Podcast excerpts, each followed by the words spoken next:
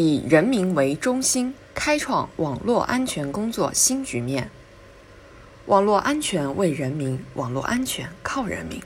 九月十四日，二零二零年国家网络安全宣传周在全国范围内同步启动。从二零一四年开始，国家网络安全宣传周每年举办一届。无论开展全民网络安全宣传教育，还是构建网络安全生态；无论加大网络安全人才培养力度，还是促进网络安全技术创新、产业发展，国家网络安全宣传周每一届都聚焦主题，凝聚共识，发挥了应有作用。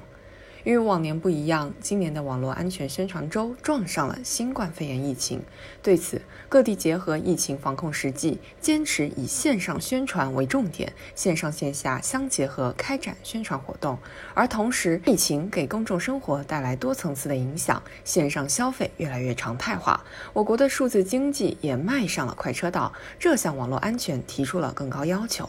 没有网络安全，就没有国家安全，就没有经济社会稳定运行，广大人民群众利益也难以得到保障。顺应时代发展变化，更需要强化数据安全和个人信息保护，更需要强化网络空间法治建设，更需要强化网络安全工作创新。以公众关心的个人信息保护为例，面对越来越常见的数字化生活，有关企业应规范对用户信息的收集、处理和利用，更应完善保护机制；而对于监管部门来说，则需要依法规束企业，防止企业过度采集和非法使用。用户的个人信息，以及坚决打击各种形式的网络诈骗、侵犯知识产权、侵犯公民隐私等网络违法犯罪活动。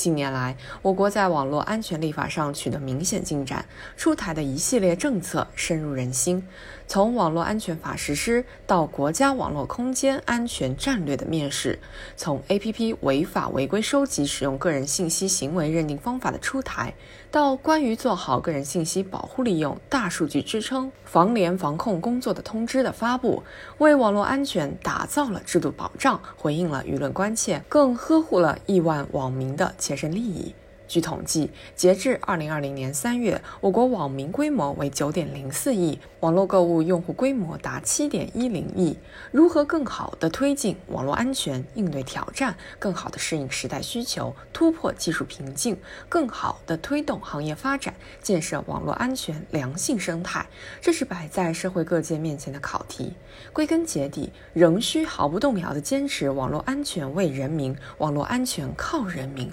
坚持网络安全教育、技术、产业融合发展，坚持促进发展和依法管理相统一，坚持安全可控和开放创新并重，切实保障国家网络安全和公民个人信息安全。